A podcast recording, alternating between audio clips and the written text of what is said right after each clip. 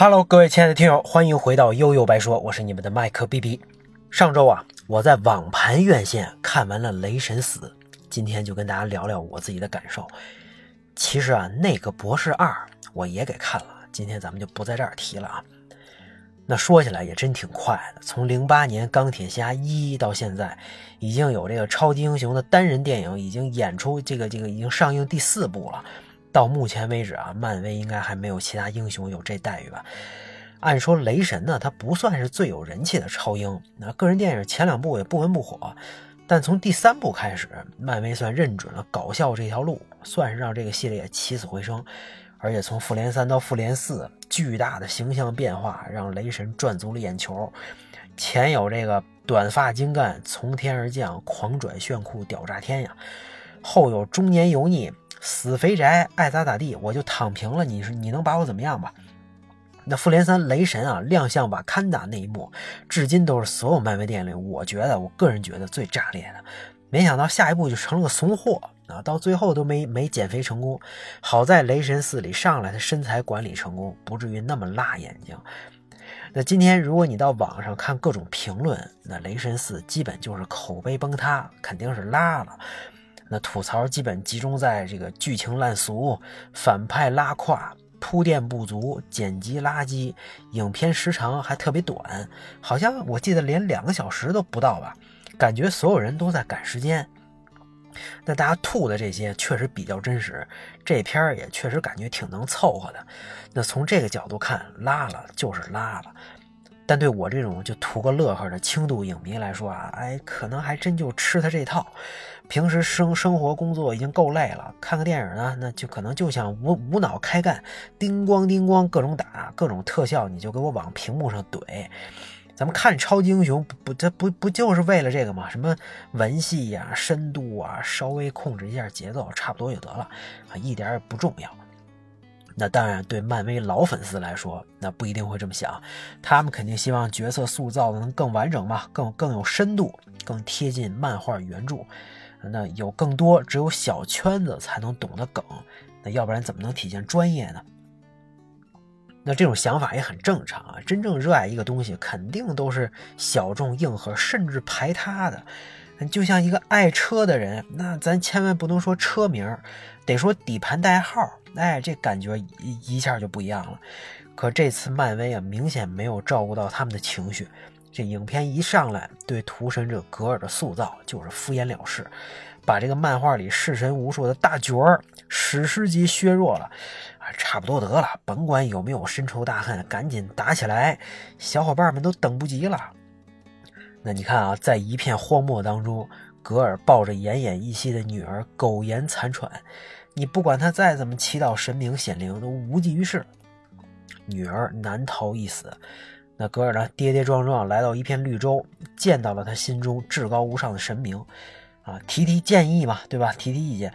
可是没想到，对于神这个神明来说，他就像蝼蚁一样不值一提。一怒之下，身旁的弑神之剑也算是遇到了命中之人，他一剑捅死了神明，从此开始了黑化的不归路。啊，这段过程影片应该不超过十分钟，就是用最快的速度告诉观众，不用怀疑，这就是雷神四的反派，弑神就是他的主业。那紧跟着画面一转，快乐的银河护卫队上线啊，在上这个在在一场某个星球上的大战当中，索尔力挽狂澜，一顿骚操作，以一己之力打爆了对方的虾兵蟹将，那雷神版一字马让人不忍直视啊。那在环游宇宙的过程当中啊，他们发现了这个西夫夫人的求救信号。来到现场之后，那也知道宇宙各地的神正在被神秘力量杀害，而下一步肯定就是阿斯加德。大家都知道，阿斯加德已经搬到了地球啊，在女武神的带领下搞起了旅游业，各种景区啊，还有这个话剧、纪念品，那就是阿斯加德版的超大型迪士尼。那在一天晚上，屠神者格尔带领怪物部队发起了攻击。那在女雷神的帮助下，索尔帮助仙宫击退了格尔。面具一摘，索尔傻了。这女雷神不就是前任简福斯特吗？那为什么一个普通的地球人女孩拿起了雷神之锤，变成了超级英雄呢？到底发生了什么？原来简已经是癌症晚期，各种治疗方法都没用，于是他干脆搏一把，来到了这个新阿斯加德，找到了破碎的雷神之锤，在这儿成为了强大的女雷神。那至于锤子是怎么修复的，他是怎么给拎起来的？这影片肯定是给是给剪了，没说明白啊。反正之前啊说过，只有被锤子认可的人才可以把它举起来。那快速闪回的时候，索尔也对锤子说过：“你要保护简。”那可能就这么成了吧，对吧？反正懂得其他的小伙伴可以补充一下啊。那虽然击退了格尔，但是你明枪易躲，暗箭难防啊。阿斯加德的孩子们都让他给劫走了。那一行人来到全能之城找宙斯寻求帮助啊，正赶上各种神跟这儿开大会，人特别全。那咱正好借着机会商量商量这事儿。宙斯呢，在一片欢呼和特效当中风骚入场，极其浮夸。一看就不像个干正事儿的人，这开会的议题都是什么群交拍在哪儿开呀，什么这那的，让人大跌眼镜。那后来既然被点名了，索尔干脆摊牌，告诉大家啊，这个格尔是奔着所有神来的，谁也跑不了。大家赶紧奔走相告，伟大的宙斯啊，你要助我一臂之力啊！实实在不行，这这这这这把闪电剑挺拉风，借我也也能派上用场。啊！没想到这宙斯这老小子拿着闪电剑一顿骚操作，看似风骚，一听说格尔手里有弑神之剑，马上就怂了。对他来说呀，死几个低阶神无所谓，犯不着冒风险。我又不是警察，最关键的是我说话的时候你给我闭嘴。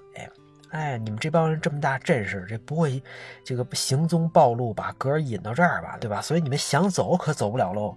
那一场大战不可避免。索尔用闪电剑刺穿了宙斯的胸部，一行人啊逃离了这个外表极其光鲜，实际已已经烂透了的地方，还顺走了这个宙斯的闪电剑。那通过与海姆达尔的儿子隔空连线，索尔也知道孩孩子们的位置。那来到这座黑白星球之后，格尔已经等候多时。啊，在这场争夺风暴之斧的战斗当中，格尔明显占了上风。虽然索尔一行啊最终逃逃脱了，那战斧却还是被抢走了。那格尔之所以盯着这把斧子呀，是因为它是到达永恒之地的关键和钥匙。只要来到永恒之地，他的愿望就一定会被满足。那想都不用想，他许的他许的愿肯定是让所有神都死绝呀。那传送回地球的简啊，已经耗尽了力量，病情越来越重，打不了了。那女武神因为有因为有阿斯加德要守护，也干不动了。这重任啊，都扛在了索尔一个人肩上。在最后的大战当中，索尔带着一帮这个爆豆的孩子们跟戈尔死磕，那成功夺回了风暴战斧，也把孩子们传送回家。啊，那虽然有简的帮助，可是他们还是没能阻止永恒之门的打开。在一片白色和汪洋之中，宇宙中最高等级的永恒神就在那里。那就在格尔即将许愿的那一刻，索尔开启了口炮技能。啊，什么？你不应该选择仇恨与憎这这个与憎恶啊，应该选择爱啊。所以你知道应该许什么愿？这句话一下击中了本质就是一个老父亲的格尔啊。折腾这么半天，不就是因为自己女儿的惨死吗？可是呢，就算把她救回来，我马上就死了，也没人能照顾她。这时候已经奄奄一息的简看着索尔说：“他不会孤单的。”这下大家都懂了。一道白光闪过，女儿又出现了自己出现在了自己身边啊！那在最后的道别之后，格尔和简也永远的离开了。那最后的结局呢，依然是大团圆，孩子们回到了阿斯加德，而且经过了这次险恶的经历，他们也成长了，也逐渐成为了新仙宫未来的希望。而索尔也过起了照顾格尔女儿的奶爸生活。啊，大家知道这个演在他们的这个演在生活当中，这个女儿的演员也是他真实的女儿吧？那两个人，一人风暴斧，一个雷神锤，影片也在他俩的纵身一跃当中结束。那影片当中，格尔最终的选择啊，显得特别仓促，很急啊！本来弑神无数，一脸惨白，还有很多低级惊悚的，这这已经坐实了一个穷凶极恶的超级大反派形象。那突然在最后关头，因为索尔的几句绝对正确又特别烂俗的台词当中，就变成老父亲了，一点铺垫都没有。哎呀，从开始成为屠神者，到后来大爱占领高地，成功洗白，这真的就是剧情需要的硬转折啊，特别的硬。那相比之下，原著漫画它黑化的过程就合理的多，对吧？也确实够惨的。我记得应该还弄了个自己造的媳妇儿跟儿子，天天在耳边拍马屁啊，也是够变态的啊。那没别的理由吧？可能这就是父亲，不管受了多少苦，最后孩子都是他内心最柔软的那部分。那最后呢？如果你就是喜欢超英题材的电影啊，也想看到这些英雄们后面的故事，那就在网盘院线乐呵乐呵，对吧？也不用抱太高期待，只要你没有太高期待，就能得到自己想要的结果。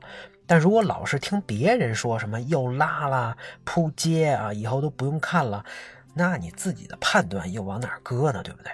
人家骂了半天，前提也是他自己看完了。我们经常能听说这种，他自己比如去了一个地儿旅游，等你说，哎，怎么样啊？还不怎么样，不用去，不用去。那你去了，对不对？这你这不能代表别人啊。再说了，真相往往是残酷的。老说这漫威开始摆烂，那你说它全球票房到底算成功还是失败呢？啊，就同样类似的啊，三星在中国算 other，这手手机销量很低，你全球依然第二。某些不知名的四零四小网小网站啊，没有咱们的市场，它依然是全球的主流啊！啊，如果所谓的拉了，只是在简中互联网里的自嗨，那也难怪天天都赢麻了，你说对不对？那关于雷神四，咱们今天就说到这儿吧。如果有看过的小伙伴，也欢迎在评论区交流。大家拜拜。